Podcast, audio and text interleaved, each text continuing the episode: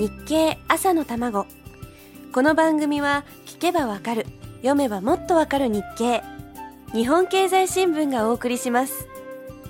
おはようございます。林さやかです。インフルエンザでお休みしている間に世の中はいろいろ動いていることを思い知っております。年末恒例新語・流行語大賞が発表されました。大賞に選ばれたのは政権交代。鳩山総理は政権交代があまり流行語になっちゃいけないということをおっしゃっていました。ちょっと意味的には微妙です。政権交代が流行るとまた政権交代が起こって自民党に戻っちゃうという意味にも取れなくはありません。国民が投票によって自分たちの代表を選んでいるわけですから民主党政権に国民がノーを出せばもちろんまた政権交代は起こります。そんな総理にお母さんが何億円もプレゼントしてくださったそうです。できれば私もそんなお母さんがいたらなぁと思いますがインフルエンザにかかった私を看病してくれる母で十分です。とラジオでは言っておきましょう。さて流行語として選ばれた中に事業仕分けがありました。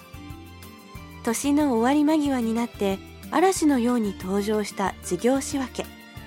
やはりテレビで討議の模様を公開するなど非常に印象の強い作業といいますかあの蓮舫議員の鋭いツッコミが印象的だったのでしょう。ただ実際の仕分け作業では iPS 細胞の研究費やスーパーコンピュータの費用スポーツ選手育成のための費用などが削られてしまうかもしれない立場に追い込まれています。最終的には政府で決定するということなんですがこれからのスポーツ選手とかこれからの日本を背負う産業に発展する可能性のある研究の費用まで削ってしまうのはどうかと思います。もちろんそこまでやらないと予算を削るなんてことはできないのかもしれませんけどテレビで見ながら仕分け作業の様子に反感を持つ人も決して少なくはないのではと思ってしまいました。そんな中あくまで暫定措置ではありますが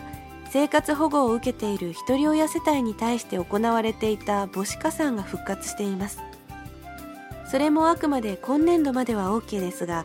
来年度以降の財源はまだ確保できていないとのこと。本当にあちらを立てればこちらが立たず予算というのは難しいですね。それが難しいものだということを私のようなひよこが分かっただけでも仕分け作業の公開は意味があったと言えるかもしれません。皆さんにとっての今年の流行語は何ですか？年末にはこれも恒例の今年を表す漢字一文字が発表されます。政権交代の代とか脱官僚の脱とかそれとも鳩山の鳩だったりしてしばらくはあれこれと想像して楽しませていただきます。さあ続きはまた明日のこの時間です。